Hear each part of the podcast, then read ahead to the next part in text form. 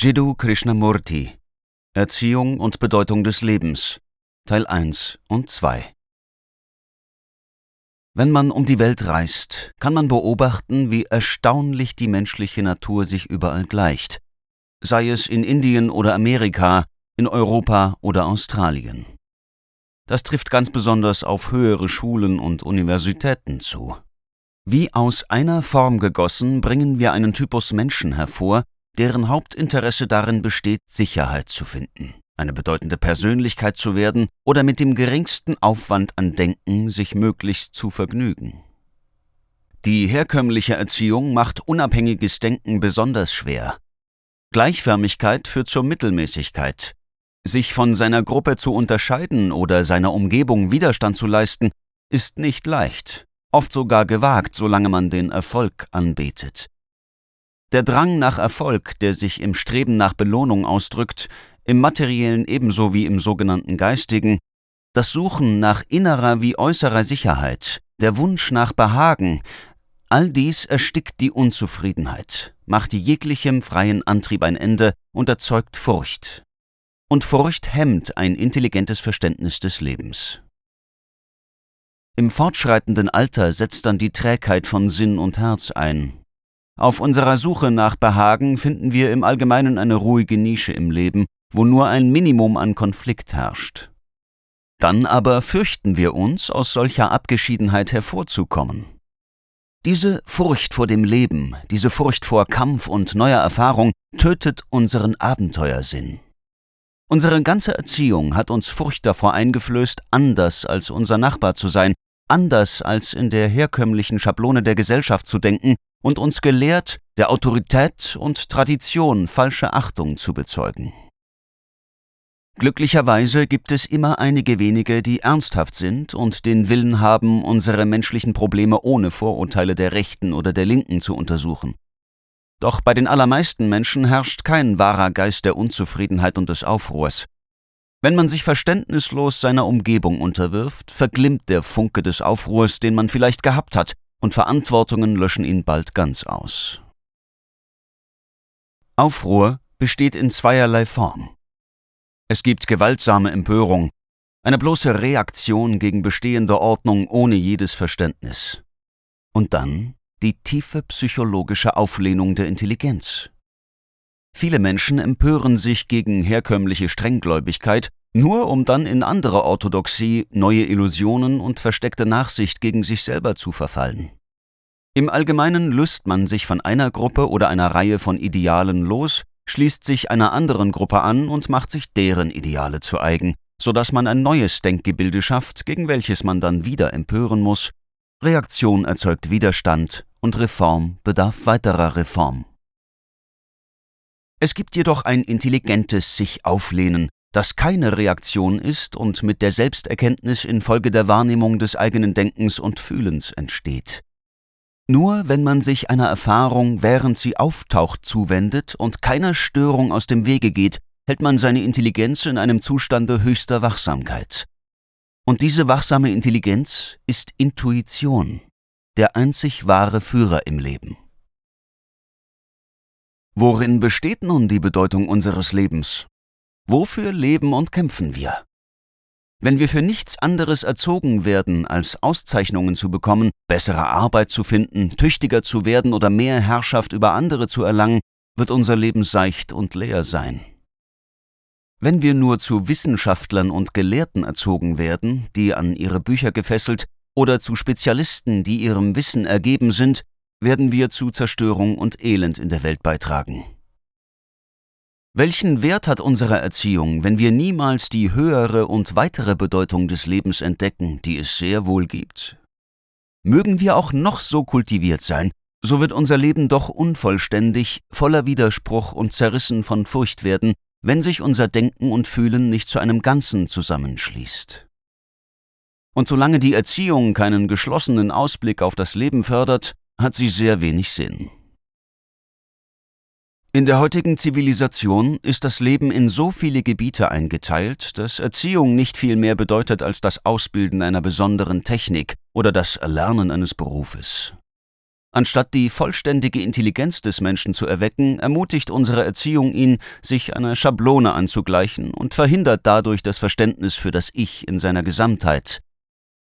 Wenn man versucht, die vielen Probleme unseres Daseins, die in verschiedene Klassen eingeteilt sind, auf den ihnen entsprechenden Ebenen zu lösen, deutet dies auf völligen Mangel an Verständnis hin. Jeder Mensch setzt sich aus verschiedenen Wesenheiten zusammen, doch betont man diese Unterschiede und fördert die Entwicklung eines bestimmten Typus, so führt dies zu zahlreichen Verwicklungen und Widersprüchen. Erziehung sollte den Zusammenschluss der verschiedenen Wesenheiten bewirken, denn ohne solchen Zusammenschluss wird unser Leben zu einer Folge von Konflikten und Leiden. Welchen Wert hat die Ausbildung zum Anwalt, wenn wir damit Rechtsstreitigkeiten verewigen? Welchen Wert hat Wissen, wenn wir in unserer Verwirrung beharren? Welchen Sinn hat technische und wirtschaftliche Befähigung, wenn wir sie zur Zerstörung anderer anwenden? Welchen Zweck hat unser Dasein, wenn es nur zu Gewalt und äußerstem Elend führt? Selbst wenn wir Geld haben oder die Fähigkeit, es zu verdienen, selbst wenn wir unseren Vergnügungen oder organisierten Religionen folgen, sind wir immer noch unablässig in Konflikt. Wir müssen einen Unterschied zwischen dem Persönlichen und dem Individuellen machen. Das Persönliche ist das Zufällige. Und hiermit meine ich die Umstände der Geburt oder die Umgebung, in der wir aufgezogen wurden, mit ihrem Nationalismus und Aberglauben, ihren Klassenunterschieden und Vorurteilen. Das Persönliche und Zufällige dauert nur augenblicklich. Obgleich dieser Augenblick ein Leben lang währen kann, und da das heutige Erziehungssystem auf dem persönlichen, zufälligen, augenblicklichen begründet ist, führt es zu einer Verdrehung des Denkens und zu unberechenbarer Selbstverteidigung der Furcht.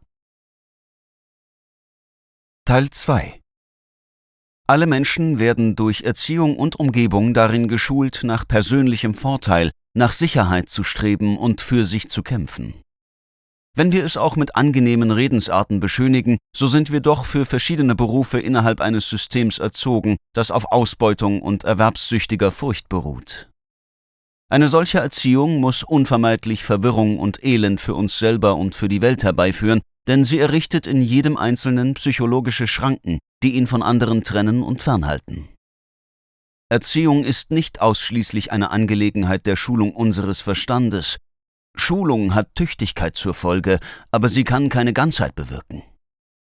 Ein Sinn, der nur geschult worden ist, setzt die Vergangenheit fort, und ein solcher Sinn kann niemals das Neue entdecken. Daher werden wir, um herauszufinden, was richtige Erziehung ist, den Sinn des Lebens in seiner Gesamtheit erforschen müssen. Für die meisten Menschen steht die Bedeutung des Lebens in seiner Gesamtheit nicht an allererster Stelle, Unsere Erziehung betont untergeordnete Werte und bildet uns in einigen Wissenszweigen aus. Wissen und Tüchtigkeit sind unerlässlich. Wenn man jedoch den Hauptnachdruck darauf legt, führt dies nur zu Konflikt und Verwirrung. Aber ohne Liebe, die vollkommenes Verständnis für das Leben mit sich bringt, wird Tüchtigkeit zur Unbarmherzigkeit. Es gibt eine Tüchtigkeit, von Liebe eingegeben, die weit über die Tüchtigkeit des Ehrgeizes hinausgeht und viel größer ist als diese. Aber ohne Liebe, die vollkommenes Verständnis für das Leben mit sich bringt, wird Tüchtigkeit zur Unbarmherzigkeit. Sieht man nicht, wie sich dies überall in der Welt zuträgt? Heutzutage ist alle Erziehung auf Industrialisierung und Krieg eingestellt. Ihr Hauptziel ist die Entwicklung von Tüchtigkeit und wir sind in dieser Maschine grausamen Wettbewerbs und gegenseitiger Zerstörung gefangen. Wenn Erziehung zum Kriege führt, wenn sie uns lehrt zu zerstören oder zerstört zu werden, hat sie dann nicht vollkommen versagt? Um richtige Erziehung herbeizuführen, muss man offenbar die Bedeutung des Lebens als Ganzes erfassen, und hierzu muss man direkt und wahr, nicht nur folgerichtig denken können. Wer nur folgerichtig denkt, ist gedankenlos, denn er gleicht sich einem Schema an. Er wiederholt Phrasen und denkt in einem bestimmten Gleise. Man kann das Dasein nicht abstrakt oder theoretisch erfassen. Das Leben zu verstehen heißt, sich selbst zu verstehen, und damit beginnt und endet alle Erziehung. Erziehung ist nicht bloß Erwerb von Wissen oder Sammeln und Inbeziehung setzen von Tatsachen. Es bedeutet, den Sinn des Lebens in seiner Gesamtheit zu erkennen. Dem Ganzen kann man sich jedoch nicht durch einen Teil nähern, obwohl Regierungen, organisierte Religionen und maßgebende Gruppen gerade dies versuchen. Die Aufgabe der Erziehung ist es, menschliche Wesen zu formen, die zu einer Einheit in sich zusammengeschlossen und daher intelligent sind. Man kann promoviert haben und mechanisch sehr tüchtig sein, ohne Einsicht zu besitzen. Einsicht ist nicht rein informatorisches Wissen, sie stammt nicht aus Büchern, noch besteht sie aus schlauen Antworten der Selbstverteidigung oder streitlustigen Behauptungen. Jemand, der nicht studiert hat, kann intelligenter sein als ein Gelehrter. Wir haben Examen und Titel zu Kennzeichen der Intelligenz gemacht und damit schlaue Köpfe entwickelt, die den lebenswichtigen menschlichen Fragen aus dem Wege gehen. Einsicht ist die Fähigkeit, das Wesentliche zu erkennen, das, was ist. Und diese Fähigkeit in sich selbst und anderen zu erwecken, ist Erziehung. Die Erziehung sollte uns helfen, bleibende Werte herauszufinden, so dass wir uns nicht mehr an Formeln zu klammern und fertige Redensarten zu wiederholen brauchen. Unglücklicherweise macht uns das heutige Erziehungssystem untergeordnet, mechanisch und höchst gedankenlos. Obwohl es unsere Intelligenz erweckt, bleiben wir innerlich unharmonisch, verdummt und unschöpferisch. Ohne einheitliches Verständnis des Lebens werden die Probleme des Einzelnen und der Allgemeinheit nur stärker und größer werden. Es ist keineswegs der Zweck der Erziehung, mehr Studenten, Techniker und Stellungssuchende hervorzubringen, sondern Männer und Frauen, die einheitlich und frei von Furcht sind. Denn nur zwischen solchen menschlichen Wesen kann bleibender Frieden herrschen. Nur durch Verständnis des eigenen Ich kann die Furcht zu Ende gehen, wenn der Mensch von einem Augenblick zum anderen mit dem Leben ringen muss, wenn er sich seinen Schwierigkeiten, Nöten und plötzlichen Ansprüchen zuwenden soll, muss er unendlich biegsam sein, das heißt frei von Theorien und bestimmten Schablonen des Denkens. Die Erziehung sollte den Einzelnen nicht ermutigen, sich der Gesellschaft anzupassen oder ihr in negativer Weise zuzustimmen, sondern sollte ihm helfen, die wahren Werte zu entdecken, die bei vorurteilsloser Untersuchung und Selbstwahrnehmung zutage treten. Findet keine Selbsterkenntnis statt, dann wird der Ausdruck des Ich zur Selbstbehauptung mit allen Konflikten der Angriffslust und des Ehrgeizes. Erziehung sollte die Fähigkeit der Selbstwahrnehmung erwecken und nicht nur nachsichtig dem Selbstausdruck willfahren. Welchen Sinn hat Lernen, wenn wir einander im Laufe unseres Lebens zerstören?